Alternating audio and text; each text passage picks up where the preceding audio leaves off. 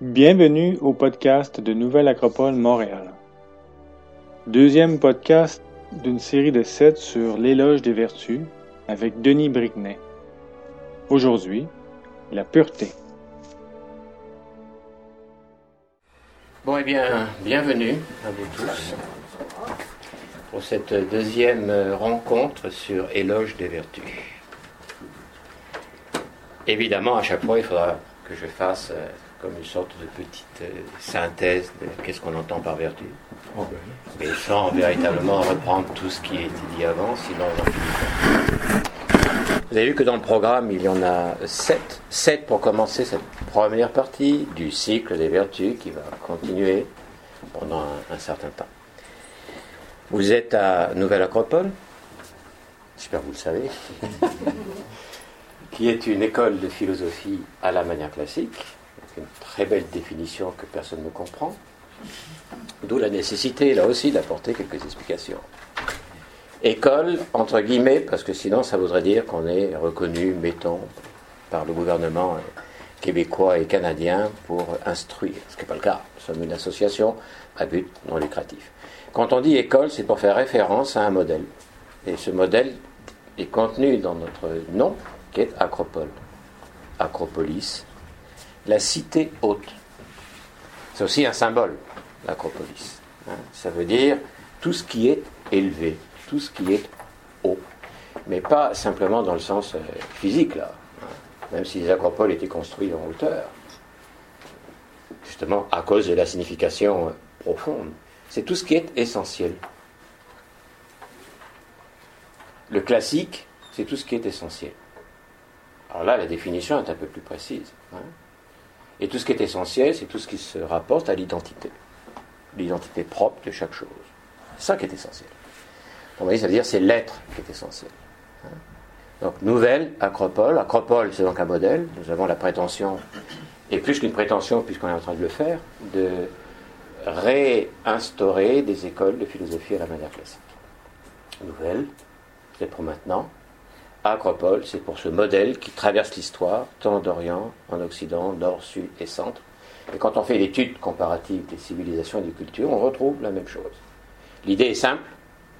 Pour changer, il faut toucher l'essentiel. Il ne faut pas toucher la surface. Une transformation de surface peut durer un certain temps, mais ne permettra pas un développement durable et ne permettra pas, s'il n'y a pas de développement durable, une transformation plus importante pour une civilisation, une culture, bon, mais qui soit plus humaniste. D'où l'intérêt de faire l'éloge des vertus. Et quand je fais ça, je ne suis pas en train de dire que nous allons nous positionner d'une certaine façon pour dire que les vertus sont dignes d'éloge. Parce que si je dis ça, c'est que je me situe au-dessus. Alors je dirais c'est digne d'éloge. Par conséquent, je suis au-delà même de ces vertus pour les avoir intégrées d'une façon totale, archétypale, magnifique. Pas du tout. Quand on dit faire l'éloge des vertus, c'est de dire il faut faire un appel au retour de ces vertus dans l'individu comme dans la collectivité. Nous pensons qu'aucun plan politique, nous, en tant que Nouvelle Acropole, en tant que philosophe acropolitain, on pense qu'aucun plan politique, aucune idéologie n'est suffisante pour qu'il y ait un changement. Parce que ça voudrait dire que c'est extérieur à nous. Nous pensons que le changement ne peut naître que de chaque individu, pris individuellement et pris collectivement. Autrement dit, il y a du travail. Il y a beaucoup de travail. Si on étudie l'histoire, on se rend compte que dans certains moments, l'humanité, dans certaines cultures, civilisations, c'est pas forcément toute l'humanité au même moment, toutes les cultures au même moment, mais il y a des périodes qui sont des périodes de décadence. C'est-à-dire que le côté classique est en train de perdre de l'importance, ce qui est essentiel s'évapore pour entrer dans un, intellectualisme. C'est pas que ça disparaît complètement, mais ça n'a plus de corps. Alors peut-être que le seul corps que l'on peut en donner, c'est dans des manuels, dans des livres, dans de magnifiques articles, dans des études remarquables, mais aucune prise dans la société et dans la culture. À ce moment-là, on est dans une crise, une crise sociale, culturelle importante. En faisant l'analyse au niveau de l'histoire, on se rend compte que le redressement, le redressement devient possible par la philosophie morale. La philosophie morale est cette philosophie qui est nécessaire lorsqu'on est dans une situation de désacralisation ou une situation de déshumanisation. Si la seule façon de pouvoir régler les problèmes est basée sur la violence, sur la force, on y va en force, la quantité, pour pouvoir changer les choses, imposer des changements, on se rend compte par l'analyse de l'histoire, de l'histoire même de l'humanité, que ça ne fonctionne pas. Donc ce qu'il faut, c'est un renouveau intérieur. On appelle ça, nous, une renaissance avec un R majuscule. Il faut viser une renaissance. Ce n'est pas une renaissance de l'économie. Ce n'est pas une renaissance de différents éléments qui sont relatifs au savoir-faire. C'est une renaissance morale. C'est fondamental, c'est une renaissance morale. Aujourd'hui, c'est la philosophie morale qui est indispensable si l'on veut voir réapparaître une philosophie spirituelle. Et tout à l'heure, je vais d'ici peu vous, faire un petit dessin là pour situer le cadre de ces sept vertus que nous sommes en train de, vouloir euh, faire l'éloge. Hein. Si nous prenons euh, l'Empire romain à son époque, lorsque l'Empire romain décline, lorsque les éléments classiques justement sont en train de s'enfermer à l'intérieur des temples ou à l'intérieur d'organismes, mais c'est-à-dire n'est plus une sève qui est en train de circuler dans la société, à ce moment-là, le redressement va venir par une philosophie que certainement vous connaissez, sont les stoïciens, le stoïcisme. Le stoïcisme est une philosophie morale. Hein, parce que sans cette philosophie morale, encore une fois, tout développement qui vise une intériorité, qui vise une dimension spirituelle, va s'écrouler. Pourquoi? Parce qu'il y a besoin d'une assise. Pour la philosophie spirituelle ou la philosophie métaphysique, c'est-à-dire ce qui est au-delà du, du, physique, ce qui rentre plus à l'intérieur de l'être, des essences, une réflexion qui est plus profonde, mais pas simplement pour y réfléchir, sinon pour que cela puisse être un sang, une sève qui circule dans tous les aspects de la société, il faut une assise morale, il faut des piliers des piliers moraux. Il y en a un certain nombre, parce que quand on prend un temple, par exemple, il n'y a pas simplement que quatre piliers, que quatre colonnes, non? Il y en a un bon nombre, sauf pour les banques aujourd'hui, où effectivement, à l'extérieur, il y en a une, deux, trois ou quatre. Mais à l'intérieur, il n'y a plus rien. Il faut avoir l'image qui est l'image d'un temple, hein, qui est euh, avec un péristyle, avec tout un développement, sa lipostyle, etc., qui est constitué de multiples colonnes.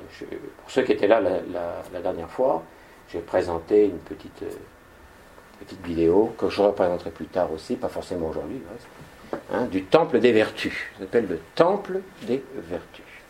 Et ce temple, il n'existe pas. C'est ça qui est intéressant. Ce n'est pas un lieu dans lequel il faut aller et puis on rentre à l'intérieur et on recevrait comme une grâce qui ferait que d'un coup on ressort vertueux.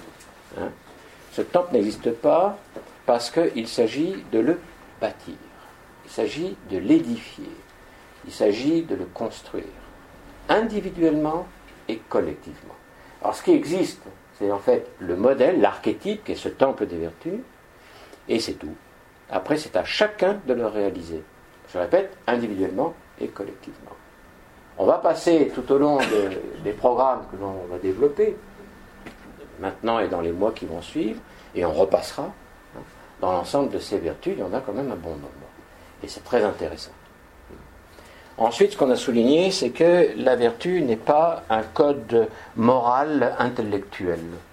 Ce n'est pas une obligation qui a pris forme dans des mots, dans une morphosyntaxe, qui devient de plus en plus compliquée au fur et à mesure où personne ne l'applique.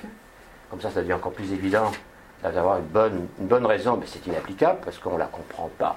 On ne sait pas de quoi il s'agit. Ce pas une pilule. Ce n'est pas un médicament miracle, une potion miracle que l'on boit et d'un coup, ça y est. C'est pas non plus, enfin nous le pensons nous, dans notre philosophie acropolitaine, c'est pas non plus de changer quelques dispositions chromosomiques et que d'un coup la personne elle devient, disons, réceptacle hein, des, vertus qui sont fondamentales. Les vertus sont des forces, sont des puissances, vraiment des puissances, hein, dans l'idée même de la puissance, même d'un point de vue philosophique. Hein. A quelque chose qui est euh, à la fois au-delà de nous et à l'intérieur de nous-mêmes. les vertus saisies de cette façon-là, c'est le nom que l'on donne aux lois universelles, aux principes universels, à tout ce qui est universel.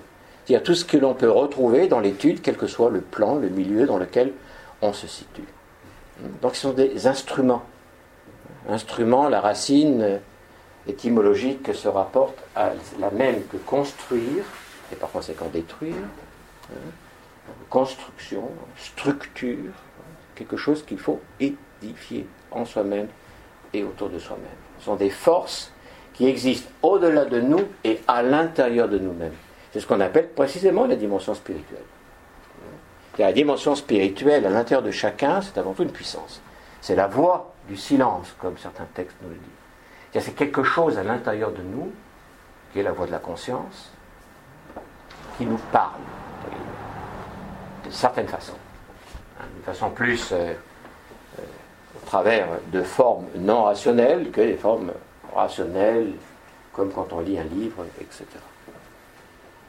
Ce que l'on voit par l'analyse des traditions spirituelles d'Orient comme d'Occident, c'est que chaque individu possède cet ensemble de forces.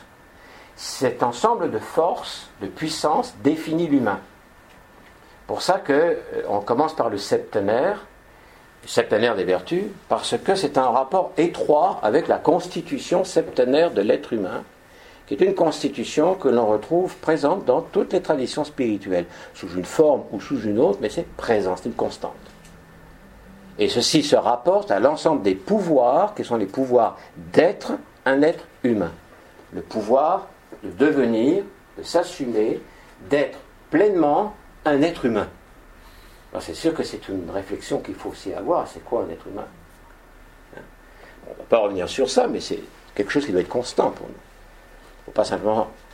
il faut, pour avoir une bonne démarche dans le but de répondre à la question qui suis-je, avoir une bonne vision de qu'est-ce que je suis. Ça, ça va ensemble. Le qu'est-ce que je suis va aller avec la quête de qui suis-je.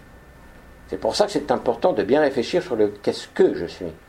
Et d'être capable de se définir, voilà, moi personnellement, indépendamment de la philosophie X, Y, Z, indépendamment de la culture, de la civilisation que l'on considère, indépendamment de ce que pensent mes amis et mes ennemis, si j'en ai, et aussi si j'ai des amis, peu importe, c'est une définition à laquelle chacun d'entre nous doit intimement arriver. On doit arriver à une conviction intime de qu'est-ce que je suis en tant qu'être humain. Ce qui revient à dire qu'est-ce que c'est qu'un être humain Parce que c'est cela qui va créer le territoire de la quête de qui suis-je. Hein, si jamais je veux faire du vélo, un conseil qui est important, je crois, c'est comme première chose d'avoir un vélo. Après, la manière avec laquelle je vais pédaler et où je vais aller, c'est une question qui est personnelle. Mais d'abord, il faut avoir l'instrument, savoir qu'est-ce que c'est et comment ça fonctionne. C'est important. Donc ça veut dire que les sept vertus fondamentales qu'on est en train de présenter dans cette première portion du cycle correspondent à la constitution humaine telles que les traditions spirituelles d'Orient et d'Occident, du Nord, du Sud et du Centre, nous ont transmises. Autrement dit, c'est de la valeur. Parce que le temps est ce qui sanctionne le mieux ce qui a de la valeur.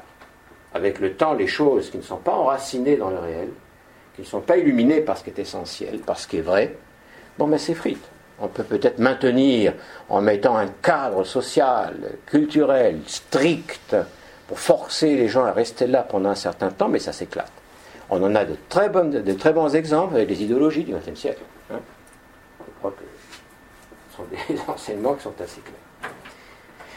Alors les sectes dont je vous parle se rapportent à deux philosophies, même si, si chacune de ces philosophies ne sont que deux aspects de la philosophie, avec un phi majuscule, c'est-à-dire amour de la sagesse.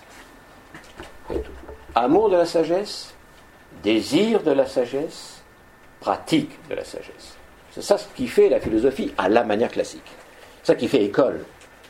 C'est pas un lieu où simplement l'on parle. Hein. C'est pas un lieu où simplement l'on ressent.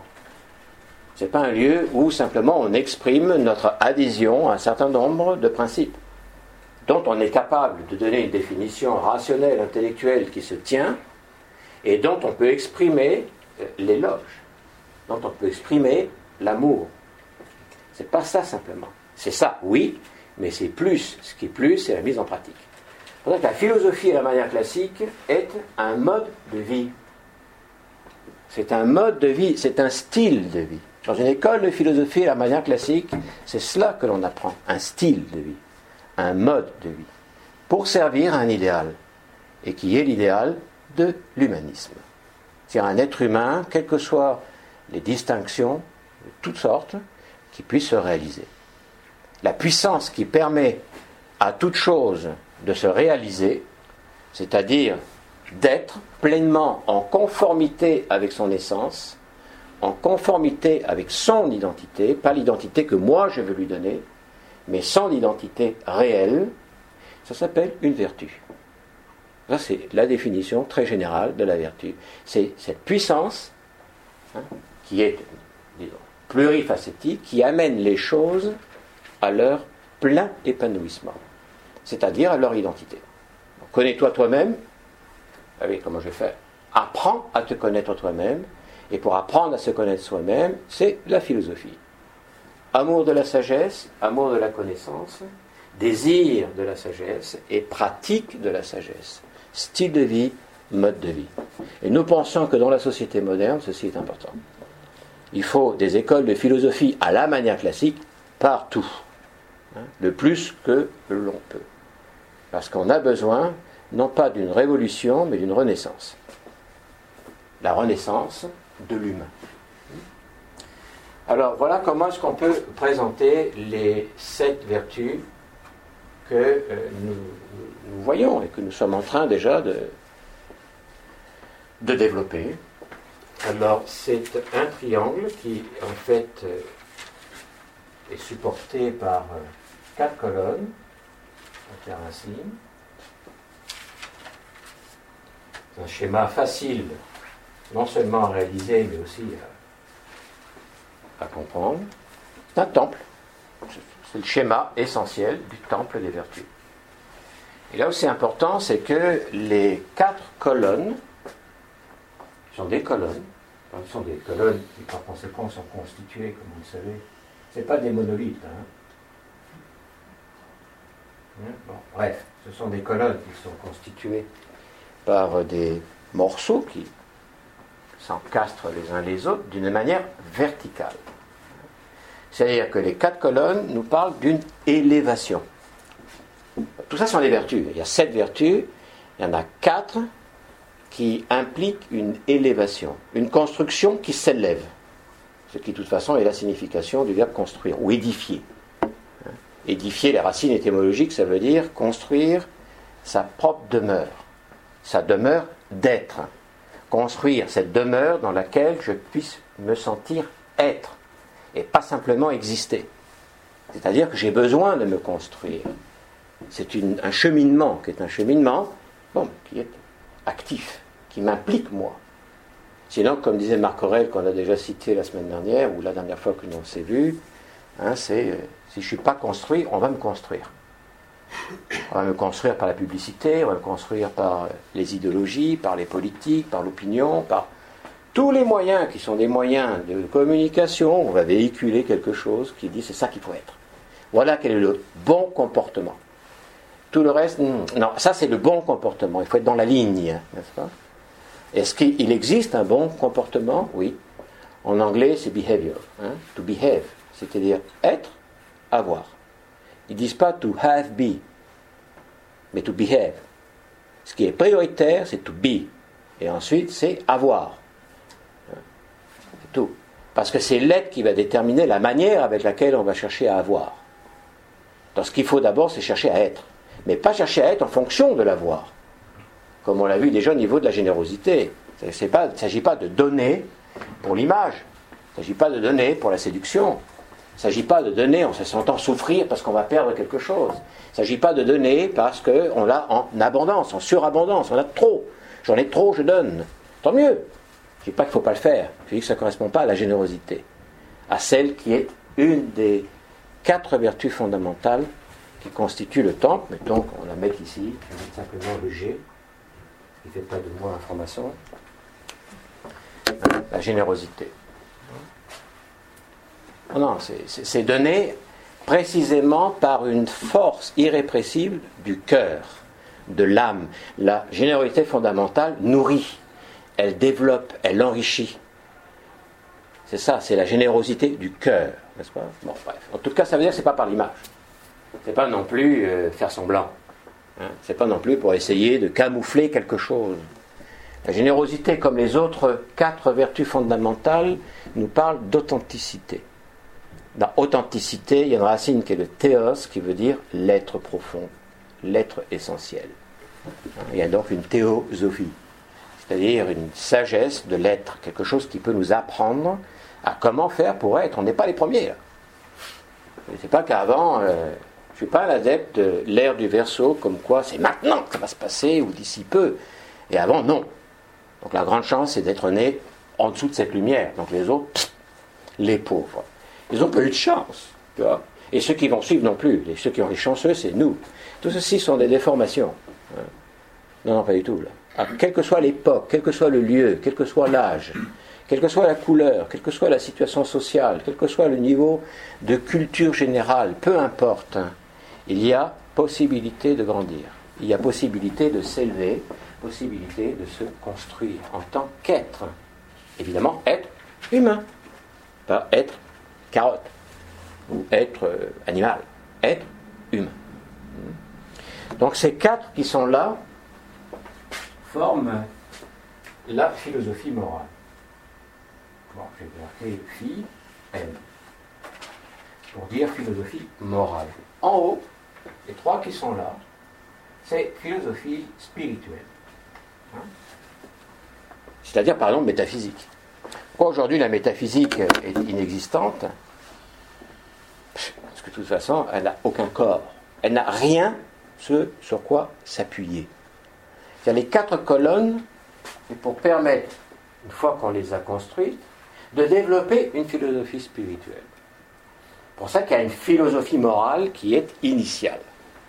C'est-à-dire se construire soi-même, avoir un style de vie qui fasse que ces vertus fondamentales deviennent une réalité dans ma vie, mais pas par force, ni par séduction. Ni la force, ni la séduction, mais par lumière, par profonde compréhension, par profonde adhésion et par profonde intériorisation jusqu'à en faire un corps, un corps de vie, un style de vie.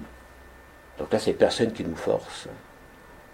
C'est une lumière qui nous impose quelque part, une lumière qui est une lumière de l'être. Donc euh, voilà, les, les, quatre qui sont là. La générosité, on en a parlé, présenté la dernière fois. Ici maintenant, c'est laquelle qu'on est en train de voir là Ah bon, on dit ça. La pureté. Et la troisième? Il n'y a aucun ordre. Hein. Vous n'avez pas le programme? C'est marqué dans le programme. Mystique. Mystique. Bon, on peut mettre un M. GPM. Et puis, le quatrième Les ID. ID, c'est important l'identité. L'identité. Mais euh, nous, nous sommes, euh, du moins, c'est ce que nous présentons en tant que philosophie à la manière classique, on en est quelque part à la base. Et à regarder l'état du monde et l'état de la société, et surtout l'état moral de la société, c'est-à-dire comment est-ce que les gens agissent envers la nature, comment est-ce qu'ils agissent envers eux-mêmes, comment est-ce qu'ils agissent envers les autres. Bon, il ne veut pas dire qu'on soit véritablement là dans les trois vertus spirituelles, c'est-à-dire les trois puissances qui permettent un développement spirituel, qui sont, on l'a dit la dernière fois, non mais ne pas, c'est normal que le Coca-Cola, le hamburger et le dollar. Hein? Sans eux, c'est foutu. Le Super Size Me, c'était ça. Hein? Dévotion. Bravo. Dévotion. Encore une vertu très mal comprise. Très très mal comprise. Ensuite, investigation. Bon, investigue. Et puis, service. Ah, Ce sont les trois vertus discipulaires. C'est dans l'idée de, la voie discipulaire qui implique une relation maître-disciple. Ce sont les trois vertus fondamentales. Hein.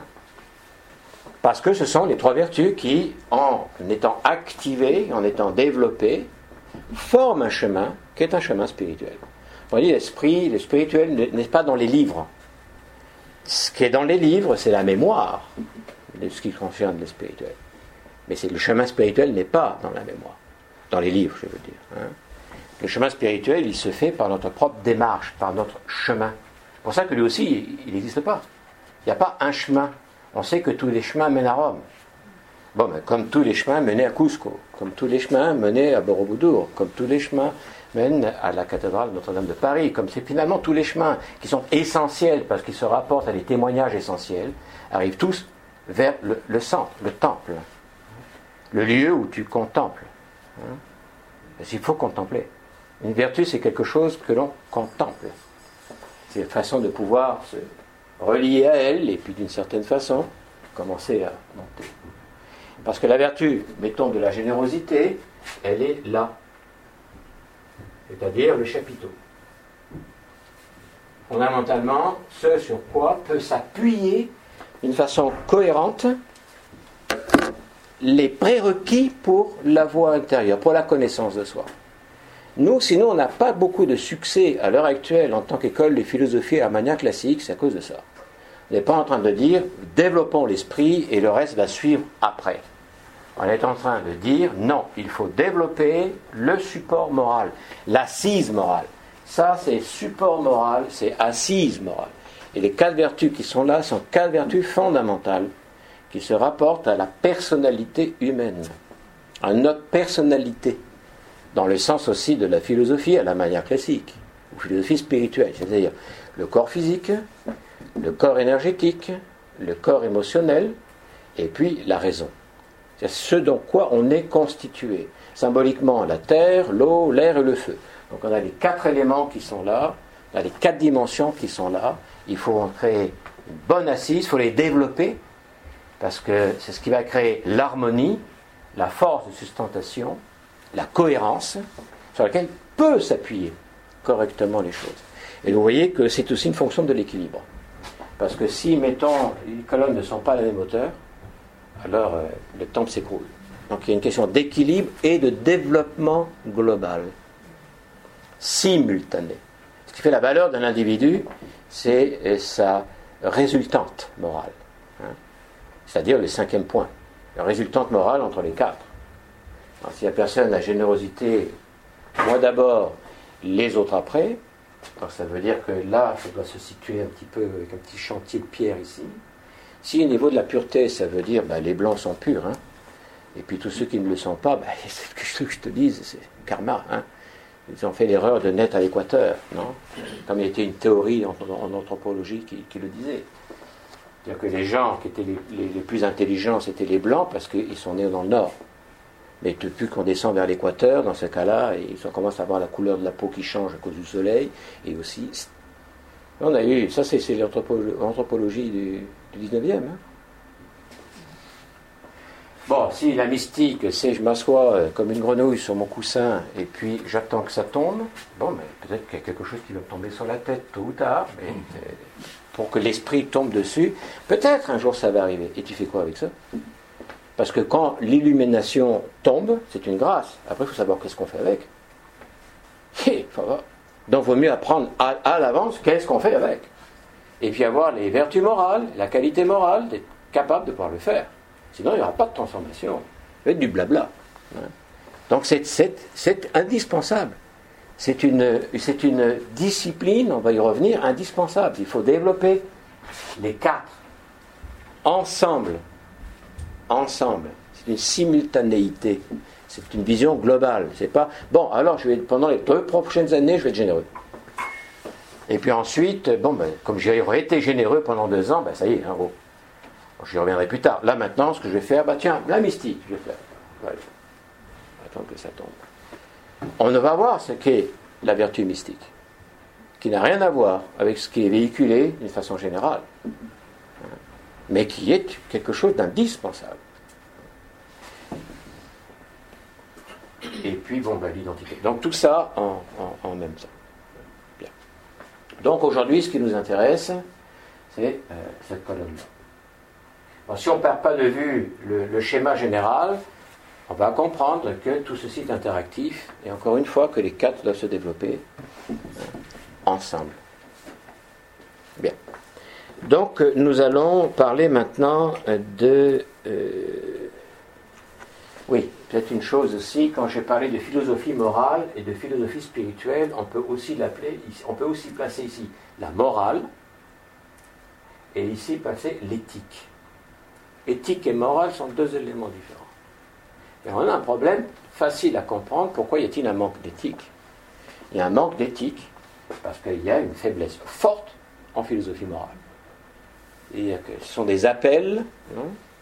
Chacun appelle à l'autre d'être ce qu'il n'est pas, du point de vue de la morale et de la vertu. C'est plus facile de se disculper par inculpation. C'est quelque chose qui est très puissant de nos jours. Hein, qu'on peut voir facilement. C'est-à-dire, on se disculpe en inculpant l'autrui. C'est la faute d'autrui. Donc moi, je, me disculpe. C'est pas de la mienne, puisque c'est la faute de l'autre. C'est assez rassurant et réconfortant. Je vais dire, ben, ben voilà, j'y peux rien, moi, qu'est-ce que je te dise? C'est la faute des autres, du temps, euh, de, la planète, de, l'univers, euh, d'un tel, d'une telle, de la crise de ceci, de cela, qu'est-ce que tu veux, on n'est pas nombreux, comment moi tout seul je peux faire quelque chose? Donc c'est la faute du nombre. C'est la faute que l'humanité est trop nombreuse. Si on était deux ou trois dans l'humanité, ça serait plus facile. C'est je me disculpe en inculpant. C'est pas j'inculpe, je comment pas euh, je disculpe, j'inculpe. Hein, autrui. Je lui donne, c'est toi le coupable. Non, c'est pour me disculper que je fais ça. Hein, ça arrive à un tel point que, bon, bien, je m'enferme dans une bulle, et puis, euh, je n'écoute plus la radio, en tout cas, je cherche plus les nouvelles, j'essaie pas de pouvoir avoir la présence dans le monde dans lequel je suis, qu'on appelle l'attention, et qui est un des éléments qu'on a rattaché avec la générosité. Vous vous rappelez? La générosité, il y a trois euh, forces, trois puissances qui sont l'attention, c'est générosité plus attention. L'attention, c'est la vigilance. C'est-à-dire qu'il faut être vigilant au monde dans lequel on vit, parce qu'il ne s'agit pas de donner pour donner, il s'agit de donner avec intelligence. Il s'agit de donner à ceux qui en ont besoin. Il s'agit de reconnaître quels sont les véritables besoins. Il ne s'agit pas de donner parce que quelqu'un demande. Il s'agit d'avoir l'intelligence, qui est aussi une fonction de la conscience supérieure. La générosité par courtoisie, ou non, générosité et courtoisie, générosité et attention, générosité et courtoisie, cest à dire tout simplement la sensibilité pour les règnes du vivant, tous les règnes vivants. À une sensibilité dans la nature qui n'est pas l'écologie intellectuelle, qui est une réelle sensibilité. Parce que ce sont des êtres vivants. Le vivant végétal, le, vivant animal, le vivant humain et peut-être le vivant de forme que l'on ne perçoit pas mais qui cependant sont là, exemple vivant de la planète Terre. Parce que sans sa vie à elle, on n'est pas là. Et finalement, générosité et sacrifice. Hein, vous vous rappelez, on avait donné ces éléments. Sacrifice dans le sens de euh, l'action sacrée. Et comment est-ce que le don peut devenir quelque chose qui est sacré? C'est lorsque le don se fait par amour. Ce qui sacralise le don, c'est l'amour. C'est la compassion. Hein? C'est le sens inné, inné parce que c'est un, une puissance de l'âme de l'autre, la considération de l'autre. C'est sentir l'autre. C'est évidemment une donnée de la générosité qui est assez là-haut. Bien, pour euh, la, pureté, c'est pareil. La pureté, c'est quelque chose qui est de capitaux. Enfin, il ne faut pas qu'on s'imagine, euh, disons, aller directement là. Il faut déjà essayer de comprendre qu'est-ce qu'on entend par pureté. Mais la pureté, euh, c'est pas pour nous. La pureté, c'est un idéal. C'est un idéal auquel on peut s'approcher, parce que finalement, l'essence même de la pureté, là, est dans, l'essence même de l'esprit. Et donc, qu'est-ce que je fais alors? Y a-t-il un chemin qui conduit à la pureté? Comme y a-t-il un chemin qui conduit à la générosité? Et Oui. Le chemin qui conduit à la générosité, c'est la, la, la, être concerné par l'autre, être sensible à l'autre. Au-delà de toute distinction, être sensible à l'autre, réagir à l'autre. C'est l'altruisme, c'est l'alter ego, l'autre ego. C'est important, on est tous frères et sœurs. Paraît-il qu'on est dans un village global. Mais disons, c'est le chantier dans le village global. Hein, de global, j'ai pas ce que vous voulez, le global. Et la notion de village, qui est la préoccupation de l'autre, où est-elle? La générosité, c'est donner le meilleur de soi. Mais encore faut-il savoir qu'est-ce qui est le meilleur de moi-même. Hein Donc il y a tout, c'est toute une démarche qui est une démarche de connaissance de soi. Ça, c'est important. Le chemin qui conduit à la pureté, c'est la purification. Donc ce qu'on va parler, c'est essentiellement de la purification. C'est en purifiant que l'on s'approche de la pureté. Même si on a une idée qui est une idée aussi de qu'est-ce que c'est que la pureté, ce qu'on va toucher également. Hein. Ce que je voudrais faire, je ne ferai pas systématiquement, mais là, euh, je, pensais que c'était intéressant, ça, ça m'est venu aussi à un moment donné, là. Si vous présentez un très court extrait, vraiment très très très court extrait d'un film, qui n'a rien à voir avec la philosophie, ni non plus avec la quête de la pureté, dit la connaissance de soi. je ne me rappelle plus exactement le titre, c'est. Euh, comment ça s'appelle? Enfin, c'est. Euh, c'est Jason Bourne, et puis c'est une série de films, ça tire tous les côtés, enfin, c'est la, mise en, film des, romans de Ludlum. Si vous connaissez, c'est pas grave.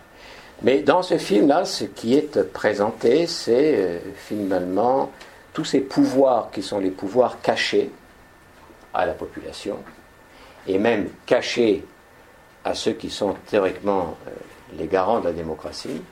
Vous savez, toute l'histoire de la CIA, de, tous ces, groupements cachés, véritablement, que personne ne sait, et qui sont en train de se combiner des programmes pour, par la force, réussir à obtenir ce que l'on veut.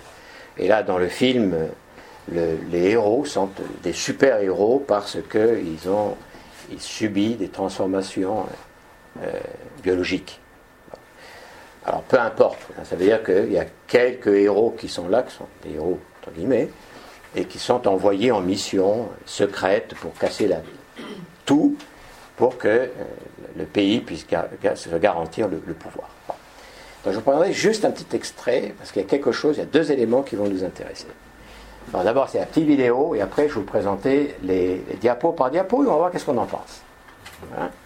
On va peut-être éteindre la lumière, numéro un, parce que ce que j'ai fait, c'est que j'ai filmé euh, l'écran de mon ordinateur. Donc, c'est pas, pas brillant la, la qualité de l'image qui va sortir. Et puis, il y a le son aussi, mais enfin, surtout, comme c'est en anglais, vous allez regarder les, les sous-titrages. Allons-y.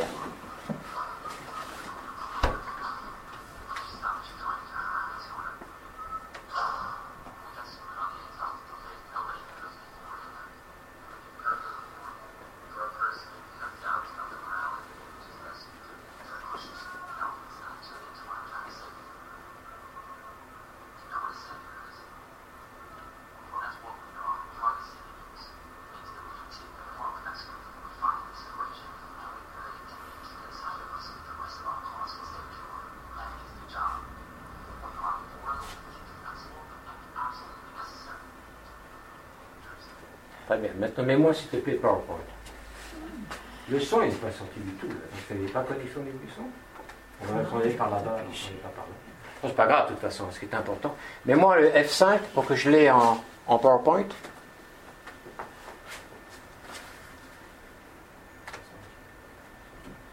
Ben, sinon, on va le valer là-haut, là, diaporama, et puis on va y arriver. Des mangeurs de péché. Vas-y, la diapositive suivante, s'il te plaît. C'est ce qu'on est, des mangeurs de péché. Ce qu'on trouve de déchet moral. dans cette équation. Déchet moral. Ce qui veut dire que toute la dimension morale est considérée comme un déchet. C'est clair, c'est net. Ce sont les éléments que l'on peut très très bien voir au-delà des films dans ce que nous vivons aujourd'hui. Déchet moral. Oui. Ensuite, on l'enterre au plus profond de nous. Vous voyez que dans la construction, la même racine va dans destruction. Il y a une force à l'intérieur de nous, et toute force est dynamique. Donc là, pour le résumer, c'est très simple. Ou tu la fais croître, ou tu lui permets l'élévation, ou elle descend. Quand elle descend, ça donne une destruction. Là, c'est une destruction morale. D'ailleurs, c'est un peu normal parce que dans le film, en fait, il n'est pas conscient de tout ça. Il va s'en libérer. Donc, on l'enterre au plus profond de nous. On enterre la morale au plus profond de nous. Normal, c'est un déchet. Dans toute cette attitude qui consiste à utiliser la force pour obtenir euh, gain de cause. Ou pour obtenir ce que l'on désire. Peut-être que quand même aussi de temps en temps on le fait, nous, ça, à notre dimension de forcer un peu la dose par-ci, par-là, parce qu'on désire ça. Et que ça nous prend à l'intérieur comme une passion. Et que finalement, c'est un petit égoïsme passager. en gros, un petit. Et bon, bah, quand on se laisse aller par là, de toute façon, la force passionnelle est une force qui, justement par définition, est plus forte que la possibilité de la conduire. Oui. Alors on enterre au plus profond de nous. Oui. C'est ça notre travail. Oui. Pour ça que tous ceux qui reviennent un peu de ces missions euh, sont, ont quelques problèmes après. Est-ce que celle d'avant est passée? C'était la, précédente C'était? Bon, voilà. Non, non, très bien. La suivante. Ça, c'est une clé. Ça, c'est une clé qui traduit la modernité. On est moralement indéfendable moralement, mais indéfendable, forcément. Hein. C'est pour ça que la morale, c'est des déchets. On va le cacher là et on va utiliser tous les moyens modernes pour présenter. C'est la faute de l'autre. Vous savez, vous vous rappelez l'histoire des, des, armes de destruction, de destruction, massive. On en a trouvé plein, plein, plein. Hein. et après, voilà, ou alors on, on camoufle. C'est l'histoire du camouflage. On va le revoir tout à l'heure parce que c'est un des problèmes au niveau de la purification. Le camouflage. Ce qui est très difficile de nos jours, c'est la reconnaissance de l'erreur. L'aveu est très difficile. Si vous regardez bien, personne n'avoue. C'est rare d'avouer. D'avouer sa limite, d'avouer son erreur. Pourquoi? Parce que si j'avoue mon erreur, je suis en train d'attaquer moi-même mon image. L'image que je veux projeter à autrui, que je veux projeter sur les autres. Parce que cette image-là, qui n'est pas la mienne réellement, qui n'est pas mon symbole, cette image-là, c'est celle qui veut dire le succès l'excellence. Je suis dans la ligne. Hmm. C'est à réfléchir. Moralement indéfendable et absolument nécessaire. Et le genre de. On ne peut pas, peut pas faire autrement. C'est l'économie. C'est la situation, c'est les Arabes. C'est l'islam. C'est la religion. C'est la secte. C'est le voisin. On ne peut rien faire. C'est le Coca-Cola. C'est le pissenlit. C'est la limace. C'est l'univers. On ne peut rien faire. Subissons. Et soyons de bons stoïciens, non, non, pas stoïciens, disons euh, épicuriens, hein Oui, épicuriens, dans la compréhension que l'on a, ça m'intéresse là. Parce que grâce à l'épicurisme tel qu'on le définit et qu'on le développe, ça veut dire que ben, je vais pouvoir satisfaire mes jouissances, puisque c'est ça qui est la voie du bonheur. on n'a pas du tout lu ce qu'est Épicure, enfin une activité aussi sur ça. Non, non, non. Ça ne marche pas comme ça. Absolument nécessaire. Très bien, donc c'est une grande justification, on est content. C'est bon hein, comme euh, pouvoir de se disculper. Écoute, c'est sûr qu'on prend ces moyens-là, tu comprends, euh, on, attaque les villages, on détruit la population, la culture des pays étrangers, pas une autre. On emmène des, comment, toutes nos poubelles là, de toutes nos ordures qui, tuent la nature, qui tuent le végétal, qui tuent les animaux. Tout ce que nous, nous produisons, on mange tout ça, et puis après, il y a, l'exivite, c'est le truc, tu donnes une cuillère au cheval, il meurt dans les trois secondes qui suivent. Qu'est-ce qu'on fait de tout ça? On va mettre ça dans des conteneurs, parce que c'est impossible de vivre avec ça, et puis on va les donner au tiers-monde, et, Pierre, et, et Car et compagnie. Et on va pas crever, hein. Crèvent les autres, pas nous. Parce qu'en plus, on les aide. Parce qu'en échange de ça, alors on peut les aider. Vous voyez le, système? C'est-à-dire, est-ce que c'est moralement défendable? C'est moralement indéfendable. Mais on va dire absolument nécessaire. On va mourir, nous. Oh. Nous, on est les blancs. On est les whites, hein? White euh, anglo-saxons, protestants, quand même. Crève qui crève, bordel. Hein? On s'en fout. C'est karma, ça, karma. Vous savez qu'à pas naître là où ils sont nés, là. Nous, on n'y est pour rien. On est complètement innocents. Oui, c'est sûr qu'on bouffe trois quarts des ressources humaines, des ressources de la nature, et qu'on n'est qu'un quart de la population. Ben, ça qu'à faire pareil. Nous, on a réussi à le faire. Pourquoi ils n'ont pas réussi à le faire eux? Qu'ils le fassent, on est d'accord, on ne dira rien. C'est absolument nécessaire pour notre santé, pour notre bonheur d'occidentaux. Hein? C'est quand même, euh, ça touche ça. Il hein. n'y a, pas des choses à purifier là? Il n'y a pas des visions à purifier Il n'y a pas un cœur qui est à purifier Il n'y a pas une âme qui est à purifier Il n'y a pas un intellect qui est à purifier Il y a une purification qui est à faire. Qu'est-ce que tu parles de pureté là? C'est un archétype, c'est une étoile dans le ciel, la pureté. Nous, il faut qu'on commence par la purification. la purification dans tous les plans qui constituent notre personnalité. Physique, énergétique, émotionnel, sentimental et rationnel. Parce que sont les quatre colonnes. Sont les quatre colonnes. Il faut qu'il y ait une révision de notre vision du monde. C'est ça la philosophie et la manière classique. Réviser notre vision du monde. En s'appuyant sur le patrimoine de l'humanité. C'est pas en s'appuyant sur les bandes dessinées, là. Ou en tout cas, il faut les choisir, mais pas n'importe lesquelles. Oui. Pour que notre cause demeure pure pour que notre cause demeure pure. C'est une inversion radicale et totale de la notion de la pureté.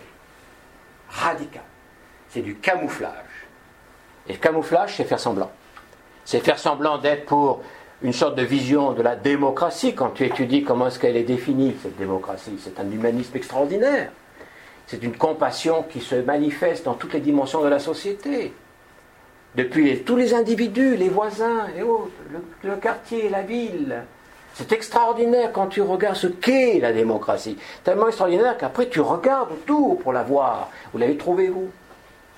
Moi je ne l'ai pas trouvé. Même là où nous sommes. Hein. C'est une démocratie à, à, géométrie extrêmement variable, extrêmement réduite, qui est une illusion. Parce que si c'était vraiment ça, qu'est-ce que veut le peuple? Veut quoi le peuple? Il veut l'harmonie, le peuple. Il veut l'amour. Il veut la culture, il veut la civilisation, il veut la paix, le peuple. C'est une, c'est un pourcentage extrêmement réduit de gens qui sont des belligérants là. Le peuple veut la paix. C'est pour ça que oui, il y a une philosophie populaire, vraiment populaire, pas populiste, populaire. Quand on touche le cœur des gens, ce qui sort est une lumière. C'est une vision magnifique. Alors, comment se fait-il? On est dans une démocratie. Comprenez? Il faut secouer, il faut secouer notre mental. Il faut dépasser nos limites. C'est ça justement la purification.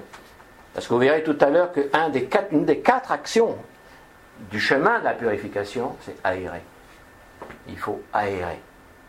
Il faut aérer. Il faut aller au-delà de ses limites. Il faut ouvrir de nouveaux horizons mais des nouveaux horizons essentiels. Pas pour se perdre, pas pour oublier, pas pour fuir, pas pour séduire, pas pour jouir, mais pour voir plus clairement. Parce que qui a aujourd'hui le pouvoir de l'histoire? Nous. Nous. Nous qui sommes vivants, nous qui sommes incarnés. On ne va pas demander au grand-père, à l'arrière-grand-père, surtout s'ils sont décédés, ni non plus à nos futurs petits-enfants qui ne sont pas encore nés de faire le nécessaire, parce que c'est exactement ça qui se passe. On a fait la bombe atomique, il y a beaucoup de déchets, des déchets moraux aussi pas mal. Vous savez qu'on a quand même jeté, nous ici, nord-américains, deux bombes atomiques sur une ville. On a oublié ça On l'a mis où là? On l'a enterré à l'intérieur de nous-mêmes. Un pays qui est porteur de la liberté, de la fraternité, et qui a utilisé, mais d'une façon abominable, la force comme jamais. Hein. C'est la force maximum qui peut être utilisée. Allez, deux bombes sur un village, enfin un village, sur une ville. C'est fou ça, non? Mais on continue d'être euh, bercé dans des illusions. C'est à nous. Nous, nous devons réagir. Il faut réagir de la bonne manière. Et réagir de la bonne manière, c'est révaloriser, mais avec euh, détermination, force et action, la dimension morale, la vie morale, qui n'est pas moralisatrice, qui n'est pas suivre comme ça le, dos euh, courbé euh, des, indications qu'on nous donne. C'est pas ça du tout. Justement, la morale, c'est tout ça. C'est ces quatre vertus. Philosophie morale qui est, tellement riche, qui n'est pas évidente du tout. Commençons là où on est. Oui, je crois que c'est la dernière.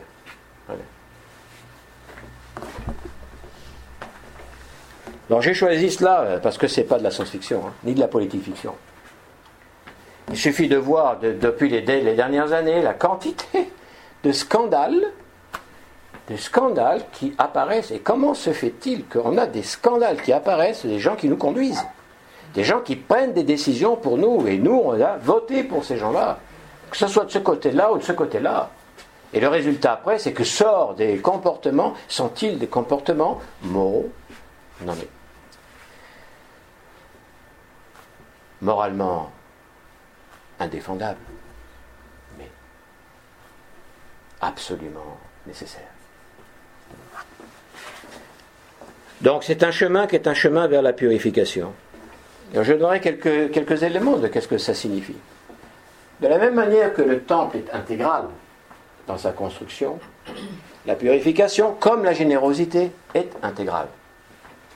C'est pour cela qu'il faut qu'il y ait un, principe éthique qui, nous, qui contient, que nous avons à l'intérieur de notre charte, hein, qui est au-delà indépendamment de la race, sexe, credo, religion, euh, peu importe. Si la générosité est, elle est. Elle n'est pas dépendante. Si elle est dépendante, elle n'est pas. C'est quelque chose d'autre qui est. Et dont la générosité va dépendre. Donc elle est conditionnelle. Et si elle est conditionnelle, elle n'est pas universelle. Même dans le sens humain. Ça veut dire qu'il y aura des exclus. Parce qu'elle est conditionnelle. Et qu'est-ce qui fait qu'elle est conditionnelle? L'égoïsme. Et l'égoïsme, de la même manière c'est un handicap majeur pour la générosité, ça l'est aussi pour la purification. La purification est intégrale. C'est-à-dire que c'est pas par morceaux. Hmm? Pas les petits morceaux, là. C'est global. C'est une des premières des caractéristiques. Elle est non extrémiste. Si je tombe dans un extrême, comme d'ailleurs n'importe quel extrémisme, ça ne marche pas. Pour ça qu'elle est globale aussi. Ou disons, parce qu'elle est globale, elle n'est pas extrémiste. Parce que ce qui est extrémiste, c'est ce qui n'est pas global. On se met d'un côté. Là, aujourd'hui, ce matin, c'est là, là. Et dans deux jours, c'est ici. À l'envers. Euh, elle est balancée d'un bord à un autre. Extrémisme, c'est ça l'extrémisme. L'extrémisme, ça donne les fascismes, dans le sens contemporain du terme, pas dans le sens politique, parce que rares sont les gens qui sont capables d'expliquer ce que c'était la politique dans les siècles précédents. Hein? ça veut dire, c'est de faire une totalité un cas particulier. Ça, c'est totalitarisme. Je totalitarise. C'est-à-dire, j'ai quelque chose et j'en fais une doctrine totale. C'est rassurant. Dès l'instant que je pense que c'est total, donc j'ai hissé par moi-même quelque chose de partiel à l'universel. Je suis Dieu, alors Nietzsche a raison, Dieu est mort. Il n'y a plus besoin. C'est moi qui prends un petit bout et qui le généralise à la totalité. Ben, magnifique. Je suis un cosmocrator. Hein voilà. Donc euh, c'est rassurant. C'est-à-dire que bon, mais il n'y a rien d'autre à faire. Je suis dans la ligne. Il y a orgueil, il y a vanité. Ouh Très mauvais ça, et pour la générosité et pour la purification. Sans parler de la mystique, parce que si en plus on en fait une mystique, des statues, tu sais, on a vu des, gens qui se font leur statut. On a aujourd'hui des gens qui se font eux-mêmes, disons, l'apologie. Ils ne sont pas morts.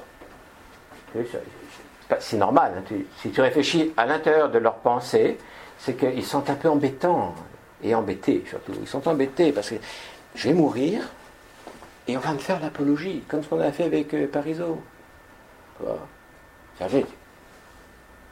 Non, on a expliqué, c'est un homme d'État, c'est ceci, cela, tout le monde a dit que c'était extraordinaire.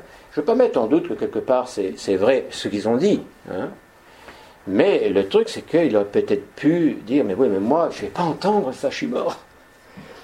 Je voudrais entendre l'éloge, mon éloge personnel. Donc, que je la fasse de mon vivant. Ah, je suis tellement content quand il va y avoir mon étoile, là, qu'on va mettre sur le, trottoir des quoi? Des, stars. Ah, non, mais en toute humilité, vous en faites trop, je, vous en prie. Le branding, le branding personnel, l'image personnelle. L'image personnelle, c'est, euh, ce sont, des, ce sont des, des, bactéries qui mangent la pierre hein, et qui fait que tout s'écroule. Quel est le pire des défauts? C'est une phrase qui est une phrase, je n'invente pas. C'est une phrase, c'est une phrase qui fait partie de notre patrimoine. Le pire des défauts, c'est l'orgueil. Vous savez pourquoi? Ils vont nous donner l'explication. Parce que l'orgueil est le seul défaut qui s'attaque au bien, là où tous les autres s'attachent au mal pour qu'il se réalise. Vous voyez la différence? Les autres défauts vont s'attacher au mal? C'est de l'essence, tu sais, pour que ça se réalise. C'est-à-dire le mal dans le sens que bon, ça ne correspond plus du tout à, l'éthique ou à la morale. C'est le pire des défauts parce qu'il s'attaque au bien. Waouh Là où tous les autres s'attachent au mal pour qu'il se réalise. Vous savez, c'est une attaque directe au bien. Est-ce que ça existe aujourd'hui? Oui, bien sûr.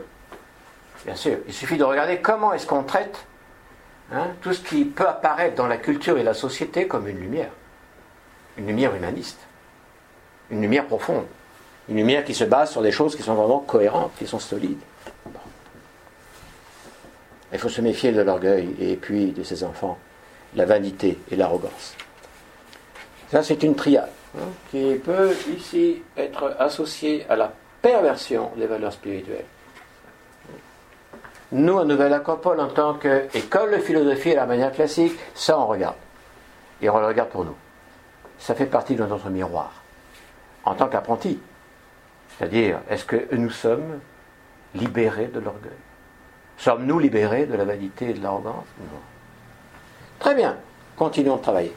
Il faut purifier. Il faut purifier ses intentions. Il faut purifier ses mobiles. Il faut purifier sa sensation.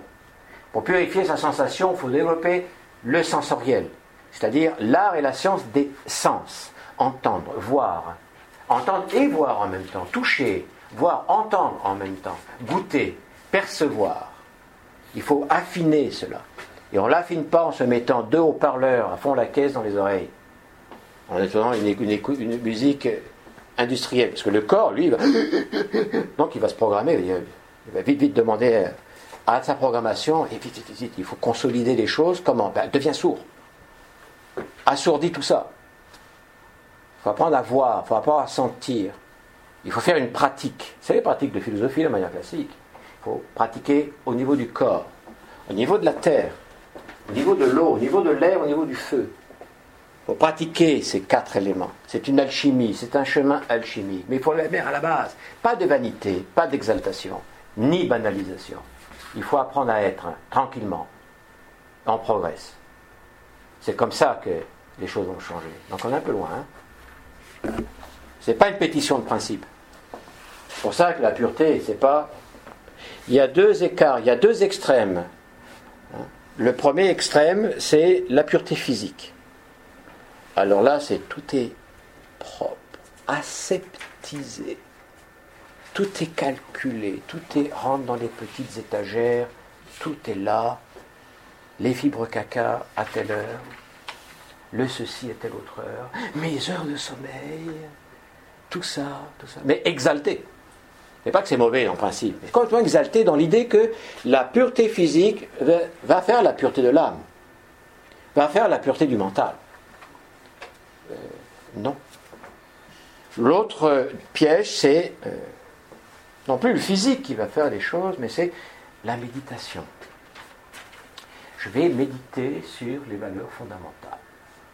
Je vais lire les livres qui parlent de la valeur, des valeurs fondamentales. Je vais entrer en métaphysique. Hein. je vais rentrer en métaphysique. Je vais adhérer à ça tellement que je c'est tellement bien. C'est magnifique. C'est un autre extrême. Ça ne veut pas dire que ni la pureté physique, ou plutôt la purification physique, et la purification mentale sont mauvaises. Ça veut dire qu'on ne peut pas les prendre uniquement elles. Il faut travailler dans les quatre, les quatre colonnes. Générosité, pureté, mystique et identité. Comment est-ce que ça fonctionne? Qu'est-ce qu'il s'agit de faire? Comment est-il possible? Quel est le moteur de la purification? Transformer, transmuter les égoïsmes, c'est un pluriel, et les passions. Parce que et les égoïsmes et les passions sont ce qui nous éloigne de la purification. Parce que c'est des attachements. La passion est un attachement qui est plus fort que nous. Pour ça, il faut contrôler les passions. Mais c'est pas on les tue, on les contrôle. Hein, comme disait Platon, dans les quatre vertus, non, lui aussi nous a présenté, hein, c'est la passion du cœur. Par nature, la passion du cœur. Et c'est ça qui nous veut. On aime ceci, on se sent passionné par cela, c'est la passion du cœur. Et lui considère ça, à juste titre, lorsqu'on y réfléchit, comme étant un élément de la nature humaine. Pas une vertu. Fait partie de la force de l'humain. C'est la réalité humaine. L'être humain vit par passion. Faut qu'il soit passionné, mais d'une manière éclairée. Faut qu'il conduise sa passion. Sinon, il peut être aveuglé par sa passion, comme la foi. La foi peut être aveuglante, la passion aussi. Souvent, on s'en rend compte. Mais ça ne veut pas dire qu'il faut la tuer. Donc, qu'est-ce qu'il nous donne comme vertu, Platon? Le courage. La vertu qui va avec la passion du cœur, c'est-à-dire l'idéalisme. Ça peut être aussi rentrer là, c'est le courage.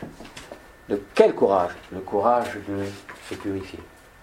Purifier ses mobiles, purifier ses motifs, purifier ses intentions. Pourquoi je fais ça? Pourquoi est-ce que je suis attiré par ça?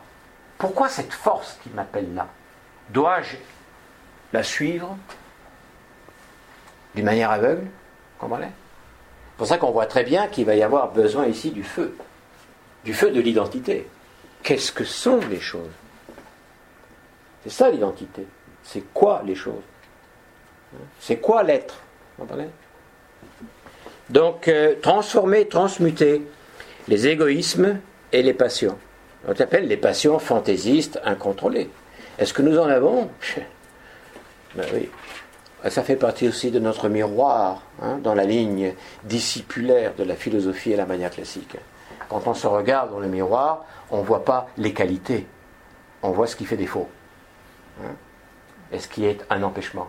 Sinon, ça devient narcissique. C'est pas parce qu'on est dans une école de philosophie à manière classique qu'on est les, le sommet. Non, on essaie d'être la base. Ça, c'est très, très clair, c'est très important. Il faut avoir les, les, les de la Bhagavad Gita devant soi. Et ils ont tous notre tête.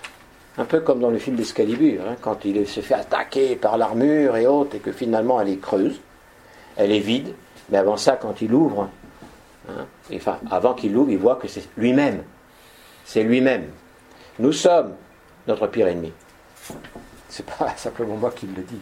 Mais ce faisant, nous sommes notre meilleur ami aussi. Donc c'est ça, l'énergie de construction, c'est l'amitié. De destruction, c'est l'ennemi. Alors comment est-ce que cette transformation et cette euh, euh, transmutation peut se faire Par le feu de la volonté? Voilà ce qu'on nous dit. Par le feu d'une volonté infatigable. Quand je regarde ce qu'est la volonté déjà, c'est quand même un monument. Hein. En plus de ça, quand on nous dit qu'il faut qu'elle soit infatigable, alors là je suis déjà fatigué, rien qu'à la pensée de qu'est-ce que ça peut représenter. Alors j'ai dit, ils sont tous fous. Pourquoi demander ou donner une méthode qui est une méthode qui est impraticable. Ah, mais c'est attends, c'est pas fini. C'est-à-dire que cette volonté-là est archétype. Parce que la définition de la volonté, dans cette perspective, c'est, dans cette philosophie hein, spirituelle, c'est la puissance d'être. Bon, je l'avais déjà dit la dernière fois. La puissance d'être. Voilà ce qu'est la volonté. La puissance d'être soi-même, avec un S majuscule. La puissance d'être sa propre identité, sa réalité. Mais, mais je ne la connais pas, ma réalité, c'est le Graal. Il faut partir à la quête. Et partir à la quête du Graal, c'est aussi à la conquête de moi-même. C'est une quête-conquête. La quête du Graal suit la conquête de moi-même. C'est pour ça qu'il y a toujours une symbolique, une symbolique chevaleresque. Une symbolique du combat. Dans la Gita, ils s'entretuent tous. Les chevaliers à table ronde, pareil. On voit après l'Osiris, euh, ben, l'Osiris, euh, l'Horus, euh, le Seth, ils se cassent tous la figure. On va chez les Aztèques, chez les Mayas, tout ce qui nous parle de la mythologie, de la transformation, de la transmutation, c'est celle du combat. Mais une chose, c'est combattre autrui, autre chose, c'est se combattre soi-même. Et ça qui est important. C'est une guerre. Et là, vous avez une très belle exposition sur les Aztèques. On va faire une sortie d'ici la fin, à laquelle vous pourrez être invité, parce qu'on va, faire, on va la commenter, on va peut-être en faire plusieurs, s'il y a plus de monde, qui est là, à la, au, au Pointe-à-Calière. Il y a de très belles pièces, et des pièces qui sont importantes. Et chez ces Aztèques qu'on décrit comme étant des, barbares, sanguinaires, et surtout stupides, elles ne sont pas simplement sanguinaires, elles sont crétins.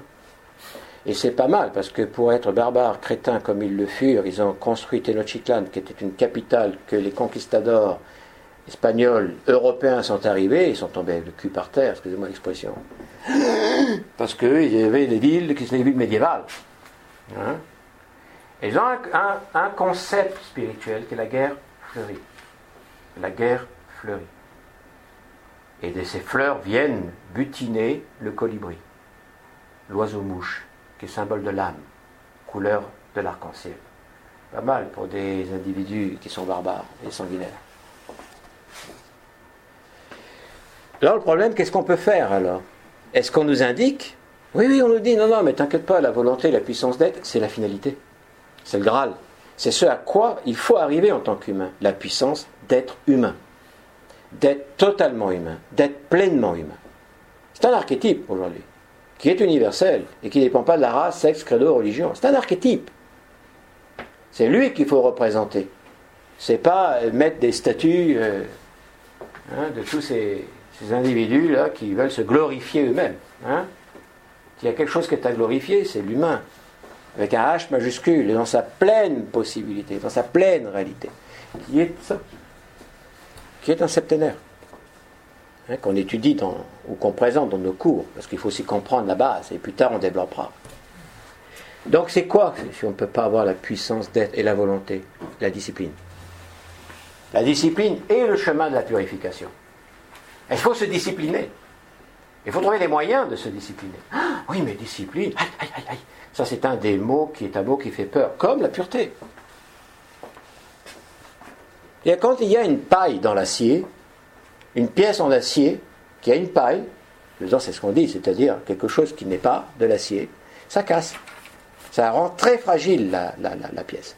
Et elle peut d'un coup casser alors que normalement elle n'était pas prévu casser. Et quand il y a un bug là dans l'ordinateur qui nous fait devenir ah bah bah, qu'est-ce qui se passe C'est un bug dans le, dans le programme. Il y a un problème dans le programme. C'est-à-dire que le programme, il est euh, complètement inopérant. Le bug, c'est quelque chose qui n'appartient pas au programme. Le programme est censé fonctionner de tout, de cette manière-là, selon le plan. Mais si à un moment donné, on fait quelque chose, il ne marche pas, il y a un bug. Comme la paille dans l'acier. Et bien d'autres exemples. C'est-à-dire, si je bois un verre d'eau et que dedans il y a un petit peu de terre, de boue, ou je une matière que je ne connais pas, qui se diffuse dans l'eau, je ne vais peut-être pas la boire. Hein. Je vais essayer de faire quoi? De la filtrer. Peut-être même plus que de la filtrer, je vais passer par un phénomène qui est un peu plus alchimique, si on veut, chimico-alchimique, qui est de faire évaporer pour ensuite distiller. Distiller, pour avoir de l'eau qui est de l'eau, comment on va dire? De l'eau pure. C'est-à-dire, la pureté, c'est tout ce qui correspond à la chaude. C'est tout ce qui est inhérent à la chose. Et tout ce qui est étranger à la chose crée une situation qui est une situation de déstabilisation, d'impureté. Autrement dit, ce n'est pas un concept qui est un concept racial ou un concept politique. toute chose a sa pureté, qui est le chemin pour arriver à son être, qui est le chemin pour permettre à ce que son être et son essence se manifestent. Ça, la pureté. Peu importe, le chemin peut être fait de cailloux, d'épines, des moments du bon petit sable, monter, passer dans des gouffres, peu importe. Ça, c'est le chemin qui est le chemin de la réalisation. Personne ne peut dire quel sera le chemin de notre propre réalisation. La seule chose qu'on peut dire, c'est que certainement, ce ne sera pas toujours du coton. Parce que si c'est du coton, c'est qu'on est déjà arrivé. Et comme on n'est pas arrivé, il faut s'attendre à ce qu'il y ait quelques petits problèmes pour nous aider à faire face à ce qui nous manque. Et pour partir à la conquête de ce qui nous manque, pour aller à la quête de nous-mêmes. Vous voyez comment ça fonctionne C'est la philosophie à la manière classique. Ou philosophie acropolitaine, parce qu'on adhère complètement à ça, à cette vision des choses. Alors, la discipline, mais pas comprendre comme la répression. Aujourd'hui, discipline, c'est répression. Alors, si la personne comprend la discipline comme une force extérieure qui opprime, euh, ne sois pas discipliné, parce que tu ne vas pas aller bien loin. La discipline est une joie c'est une conscience éclairée que je n'ai pas la volonté dans sa puissance totale pour faire que je veux et ça va se passer. Il suffit de regarder le 31 décembre, lorsque dans l'euphorie, du champagne, et puis des petits gâteaux, et puis de toute façon d'être tous ensemble, on prend des résolutions. Une résolution est une fonction de la volonté. La volonté prend des résolutions. Mais quand la volonté comme il faut l'entendre, la puissance d'être, prend une résolution, ça fait force de loi.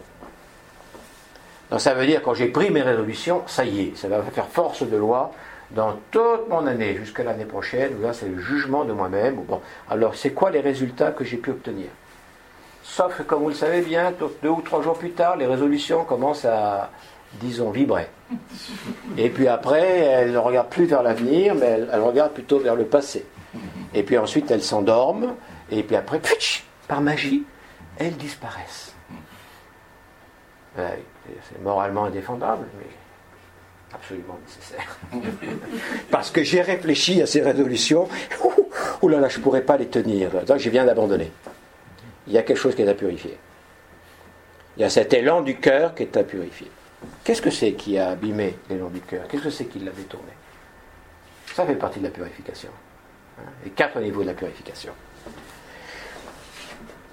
Donc, une des graves erreurs, c'est de considérer la répression, ou de s'imaginer la répression. Je vais y arriver Je me force Non Ça, ça va tenir un peu, mais pas trop longtemps.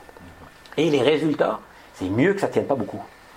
Mieux vaut que vite, vite, vite, ça s'écroule, parce que travailler de cette façon-là, il n'y a aucun résultat.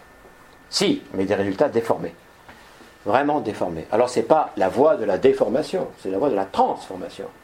Il ne faut pas confondre. Pour se transformer, il faut s'informer correctement sur les voies et les chemins de la transformation. Et ça, ça veut dire passer dans des formes. Ah, ça veut donc dire qu'il y a des formes évolutives au niveau humain. Il y a des formes qu'il faut assumer au niveau de la conscience. Une échelle. Il faut passer au travers des formes. Hein. L'autre erreur, c'est la dissimulation. Comme ici, nous sommes des avaleurs de péché. Hein, des sin eaters, des mangeurs de péché pour sauvegarder l'apparence, je dissimule. Mais je vais dissimuler bien. Pourquoi faire Je ne vais pas commencer non plus à dissimuler ce qu'il faudrait que je fasse euh, par des choses horribles. Je vais dissimuler par de belles choses. Je vais même avoir des actions pour ça, de grande générosité. Le panier de Noël que j'ai donné.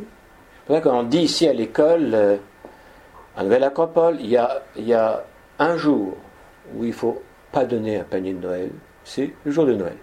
Mais les 364 autres jours, oui. Donc ça veut dire des paniers de Noël pendant 364 jours et le on est en vacances. Parce que de toute façon, d'autres vont le faire. Ou j'aime beaucoup aussi la, taille variable, géométrie variable des chèques de donation.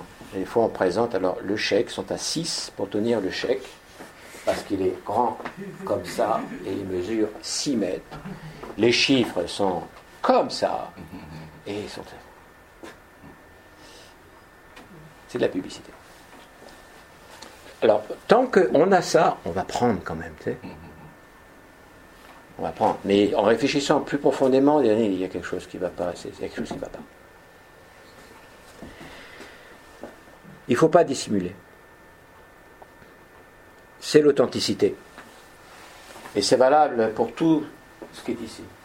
Il faut avouer. Il ne faut pas avoir peur du sentiment de la culpe. Parce que sentiment de culpabilité, on l'a rejeté en disant c'est pas bien, c'est pas bien, c'est pas bien, c'est le christianisme, c'est. faut pas. Non, non, non. Il y a une voix du silence à l'intérieur. Qu'est-ce que tu crois qu'elle va te dire, ta voix du silence? Elle va te décrire la Balokitchevara, elle va te décrire les 14 degrés du Bodhisattva, elle va te décrire quoi? Si jamais vous entendez une voix à l'intérieur de vous qui commence à vous parler des incarnations des Bouddhas, vite, vite, allez voir un psychiatre, parce qu'il y a un problème qui est en train de, se passer dans la tête. C'est pas ce genre de voix qu'on entend. La voix du silence, elle te met le doigt là où ça fait mal. Comme. Ça va, il regarde pas la publicité. Comme le fameux produit dont on fait la publicité, ça soulage là où ça fait mal. on a fait de la pub. Tu vois? Non, non, non, c'est touché là. Parce que si on a du mal à avancer, pourquoi?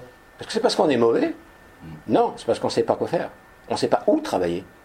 Mais si on sait où travailler, alors là, ça va devenir intéressant. C'est-à-dire, ah, voilà notre matière noire du point de vue de l'alchimie. On va pouvoir comment travailler. Donc, il faut bien qu'il y ait quelqu'un, puisqu'on n'a pas conscience, qui nous touche. Ah Salaud On va commencer à le rejeter. Vous savez, c'est l'histoire de ce, cet individu qui veut chercher l'initiation, le maître. Alors, il voyage partout dans le monde. Et puis finalement, il arrive quelque part et il dit Maître, je t'ai enfin trouvé, je vais être ton disciple. Vraiment, tu veux être ton disciple? Parce que c'est vraiment embêtant. Hein. Il faut qu'on comprend. Pour un maître, c'est très embêtant d'avoir des disciples. Il faut s'en occuper. Il a déjà suffisamment à faire pour lui-même, peut-être. Et tu veux vraiment, ainsi, j'ai fait tout ça, tout ça pour te trouver, je suis prêt, Tu es prêt à tout? Oui, oui, je suis prêt à tout. Mais vraiment, tu es prêt vraiment à obéir? Ouais, ouais, ouais, je vais pas obéir, l'obéissance. J'ai compris ce que c'était l'obéissance. Tout à fait il l'amène dans la cour, je vais savoir quelque chose, il faut d'abord que tu arrives à te voir toi-même. Regarde, et il y a un puits, il y a de l'eau, et l'autre disciple regarde pour se voir lui-même. À ce moment-là, le maître le prend par les cheveux, et le met dans le truc. L'autre, qui était le prêtre, il crame dans la panique. Non, non, non, non, non, Il commence à, taper le maître un maximum. Alors après, le maître, il sort, il dit Bon, mais écoute, continue ton chemin parce que tu n'es pas encore tout à fait prêt. Vous avez vu Karate Kid? Alors le, numéro 2, là, qu'est-ce qu'il lui fait faire Enlever la veste? Remet la veste, la mettre par terre. Enlever la veste, la veste. Dans le premier, c'était C'est ça, c'est très bon, parce que c'est effectivement ce que les textes nous disent. C'est la, voie de, l'humain, de la philosophie humaniste commence par ça. C'est-à-dire qu'il faut commencer là où nous sommes. Et là où nous sommes, c'est trouver quelles sont nos limites, quels sont nos défauts, qu'est-ce qui nous manque, hein. où est-ce que ça fait mal? On a besoin de ça. Et si on n'arrive pas nous-mêmes à le faire, la vie va essayer. Qu'on appelle les problèmes. Je suis malheureux. Ça n'arrive qu'à moi, mais qu'est-ce que j'ai fait? J'ai rien fait, je ne mérite pas ça. Attends, calme-toi, réfléchissons. Aujourd'hui, on appelle ça le décodage. Hein, ce qui montre de plus en plus, c'est décoder au niveau de la maladie, etc. Il faut décoder physiquement, organiquement, psychiquement et mentalement. Il faut décoder là, il y a un problème dans les colonnes. Bien, alors quelles sont les, étapes On a les, les erreurs, quelles sont les étapes? Qu'est-ce qu'il faut faire? Facile à retenir. Il faut balayer. Bon, facile. Il faut laver. Ah, facile aussi. Il faut aérer. Et il faut brûler. Balayer élémentaire euh, pas mouillé, comment j'ai dit, euh, laver, élément eau, aérer, élément air, brûler, élément feu. C'est-à-dire, balayer, c'est tout ce qui concerne le physique. Et quand on dit le physique, c'est pas simplement le corps physique. C'est tout ce que l'on amène à la matière. C'est tout ce que l'on donne matière. Ce à quoi on donne matière. On donne matière à beaucoup de choses. Lorsqu'on va choisir un vêtement, par exemple, on donne matière à une intention, à un désir. Hein. Lorsque l'on va poser notre bulletin de vote dans, dans l'urne, on donne matière à une idée, une conception. Lorsqu'on exprime un sentiment, lorsqu'on l'exprime par une action, on va donner matière à ça. Donc là, c'est balayé. Toujours dans la même idée, au niveau passion et au niveau égoïsme, parce que c'était les égoïsmes, lutter contre les égoïsmes. Parce qu'on peut aussi s'illusionner en pensant je ne suis pas égoïste, parce que l'idée de l'égoïste, c'est l'archétype inverse de, de ce qu'est normalement la générosité, l'altruisme, ou ben, personne n'est égoïste comme ça. Non, non, non, c'est pas ce que disent les textes. Les textes disent que l'égoïsme est la, la résultante de tous les petits égoïsmes que l'on a. Pour ça, c'est au pluriel. Ah, il y a celui-là, il y a celui-là. Donc balayer, ça veut dire euh, observer ces petits égoïsmes. Et puis se décider à en travailler un. Et puis après un deuxième. Parce que ce qu'il faut faire, évidemment, c'est obtenir des résultats. Si on n'obtient pas des résultats. Alors, laver, parce que c'est l'énergie, c'est l'eau. Il faut que balayer dans tous les recoins l'eau dans tous les recoins, parce qu'il faut dynamiser. Hein. Il faut apporter l'énergie. Il faut être vital. Il faut avoir une réponse énergétique. Ensuite, aérer, je l'ai dit tout à l'heure, c'est pour euh, donner plus d'espace. À quoi? À la conscience. Il faut aérer la conscience. Il faut donner beaucoup plus de place à la conscience. C'est ça l'intérêt de la philosophie de la manière classique. Hein. C'est pas de venir s'asseoir et puis de recevoir un cours. Bien sûr, mais ça c'est la base. Ce qu'il faut, c'est permettre et essayer de aérer la conscience, d'avoir une autre perspective. Pas comme ça, d'augmenter son champ, d'ouvrir son champ. Il ne s'agit pas de rejeter quoi que ce soit. Il s'agit d'ouvrir son champ. Parce que sous l'ouverture se fait, il va y avoir quelque chose de plus. Brûler, oui, mais pour renaître. Brûler, ça veut dire c'est fini. Ça, c'est terminé. C'est terminé. Pas comme une décision émotive, mais comme une réalité. Une réalité qui va dépendre des autres, hein, de la générosité, de la pureté et de la mystique. On va voir la mystique la prochaine fois. Brûler pour renaître, comme le phénix. Comme le phénix, comme ce magnifique symbole du phénix. ça veut dire qu'on se donne naissance et renaissance à soi-même. L'ancien moi brûle pour donner naissance au nouveau moi. Et c'est pas entier, là. C'est dans les petits égoïsmes. Donc il y a plein de petits phénix qui peuvent naître. Un tout petit égoïsme qui a été vaincu, qui brûle, va donner naissance à un phénix. C'était ce qui manquait là. C'est-à-dire une petite étincelle de générosité. Dans le sens que l'on Les obstacles. Je les cite, je ne les développe pas. La paresse, la paresse, la violence, obstacle à la générosité, à la purification. Il ne faut pas se faire violence, mais il ne faut pas non plus être paresseux. L'agressivité, sous toutes ses formes, pas simplement l'agressivité physique, l'agressivité mentale. Il y a beaucoup d'agressivité mentale de nos jours, beaucoup il y a une grosse agressivité sentimentale. C'est énorme. Il suffit d'écouter la radio pour entendre comment est-ce que des grands, hein, des grands qui sont reconnus comme importants, qui parlent tout le temps, qui ont des émissions de radio tous les jours qui durent des heures et des heures, comment est-ce qu'ils véhiculent les choses vis-à-vis de la situation mondiale, par exemple, particulièrement vis-à-vis de ce qui se passe aujourd'hui avec, euh, avec l'islam C'est fou ce qu'on entend. L'agressivité, ensuite l'égoïsme, bien sûr, on l'a cité, et la volonté de pouvoir, la volonté de puissance. La volonté de pouvoir, c'est qu'est-ce qui donne le pouvoir aujourd'hui? L'argent. L'argent. C'est ne voir que par l'argent. C'est désirer l'argent, carrément passionnément. Parce que avec l'argent, ben, je peux faire tout. T'imagines, je peux même acheter la morale. C'est extraordinaire, je peux même acheter l'amour. Je peux acheter tout. Qui est-ce qui va refuser? Hein, Si je lui donne, tiens, ça.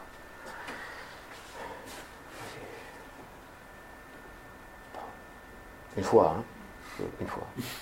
Alors je comprends que c'est. c'est moralement indéfendable. Mais j'en ai besoin. J'ai une voiture, là, elle me plaît tellement, elle m'attire. Je suis déséquilibré, je deviens même violent avec mes voisins et autres. Il faut que je me calme, il faut que j'achète la voiture. Mais la dernière fois, hein, une fois, une seule fois, une seule fois. Et après, j'irai me confesser, ou j'irai me prendre une bonne douche, et ça va être bon. Puissance, volonté de puissance, c'est-à-dire les armes. La force. Regarde, même aujourd'hui, comment ça se passe. Dans un conflit, les jeunes sortis du bar, ils se poignardent. Il y a qui sont des choses qu'on ne voyait pas avant de cette manière-là. Ou comme récemment en France, d'un coup, on a une tête qui est plantée sur un poteau. Ce sont des choses qui ont déjà existé, mais il faut remonter au Moyen Âge, et le côté le plus obscur du Moyen Âge. C'est-à-dire que là, on est en train d'aller euh, dans des choses qui n'ont plus rien à voir avec l'idéologie, plus rien à voir avec les doctrines. Les comportements extrémistes de l'islam n'ont rien à voir avec le Coran. Rien à voir. Et pareil pour les comportements qui sont extrémistes au niveau des, idéologies euh, occidentales. Bon, et pour finir, les points positifs. Les, les armes, les armes que la mythologie nous représente souvent comme étant les dons des dieux. Hein? Bon, la première, c'est la générosité. Il faut être généreux avec soi-même aussi, dans le sens de la générosité tel qu'on a parlé. Mais aussi la générosité, lorsqu'elle prend corps, là, là. Soyons pas extrémistes. Ne pensons pas qu'on va changer comme ça du jour au lendemain. On est très déficient avec la culture que nous avons reçue, l'éducation qu'on a reçue. Il y a une déficience, c'est sûr, une déficience culturelle, une déficience pratique. Il ne faut pas s'énerver, on va y aller tranquillement. L'important c'est de marcher. Comme dit Confucius, il n'y a pas de chemin sans ceux qui marchent. Donc il faut qu'on marche. L'amour, ça se comprend. Mais pas l'amour euh, superficiel, l'amour, la compassion, le sens profond de l'autre. L'oubli de soi. Oubli de soi intelligent. Oubli de soi éclairé. Pas le petit amour, qui est la volonté d'être aimé, de se sentir aimé. Alors là, c'est pareil, on peut l'avoir sur notre glace quand on se voit. Est-ce que véritablement je suis débarrassé de ça? Non, d'ailleurs, ce n'est pas une question de s'en débarrasser. C'est une question d'aller à la quête de ce Graal qui est aussi amour. La force est un atout, mais dans le sens de la constance, de cette détermination durable, qui est discipline. Cette force est discipline. Il faut que je me donne une discipline, intelligemment, intelligemment, à la hauteur qui est euh, moi plus quelque chose, mais pas moi plus l'Everest. Moi, un peu là une discipline que je peux suivre parce que je me la donne moi-même d'une façon intelligente. Je sais qu'en faisant ça, je vais pouvoir réussir à changer. Un petit peu.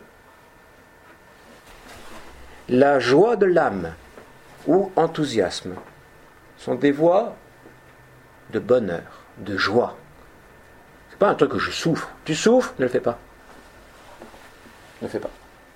Ne t'engage pas. Tu souffres, ne t'engage pas. Engage-toi ailleurs, dans quelque chose de plus simple, de, préliminaire, qui va te permettre plus tard, après, de dire Mais si, je souffre Non, non, non. Qu'il y ait des difficultés, qu'il y ait des épreuves, qu'il y ait du courage à appliquer, qu'il y ait des dépassements de soi. mais ça, c'est sûr. Qu'il y ait des moments dans lesquels ça, ça fait mal, oui, oui. Mais pas je souffre psychiquement, là, je souffre. Non, oui. C'est la joie de l'âme ou l'enthousiasme. La vaillance, pour ça qu'il y a des vertus qui sont des vertus chevaleresques. Et finalement, l'honneur, le sens de l'honneur, qui est euh, le respect le plus que cela nous est possible et un petit peu plus de l'authenticité, d'être authentique avec soi-même. Et il faut être authentique avec soi-même, pas toujours, pas tout le temps, ou uniquement plutôt dans ce qui est bien, il faut aussi être authentique dans ce qui est mal. Ça s'appelle l'aveu. avouer. On a un dicton hein, que vous connaissez, c'est qu'une faute avouée est à moitié pardonnée. Ce qui reste, c'est quoi? La rédemption. C'est-à-dire rédimer. Et la rédemption est une démarche qui est une démarche personnelle, volontaire de changer. C'est pas d'aller mettre de l'argent dans la, boîte ou de prendre une douche. C'est-à-dire le pardon est la chose la plus facile, quoique aujourd'hui les gens ont du mal à pardonner. Mais le pardon n'est pas tout. Si je suis pardonné de l'erreur que j'ai avouée et que je reçois l'élément de me dire voilà en quoi c'était ton erreur et que je la comprends, après ce qu'il faut c'est que je fasse le nécessaire pour ne pas renouveler l'erreur. Je finirai avec ce dernier dicton l'erreur est humaine, mais la renouveler est diabolique. Bon, allez, avec ça, vous savez que ce style d'activité éloge des vertus n'a pas comme mission d'être didactique et ensuite de faire euh, question-réponse. Simplement, je délivre quelque chose qui appartient à notre philosophie acropolitaine aussi. Il y a d'autres activités dans lesquelles l'échange euh, existe aussi. Il y a pas, mais pour ça, non, je préfère. Euh, Merci de votre attention. Merci.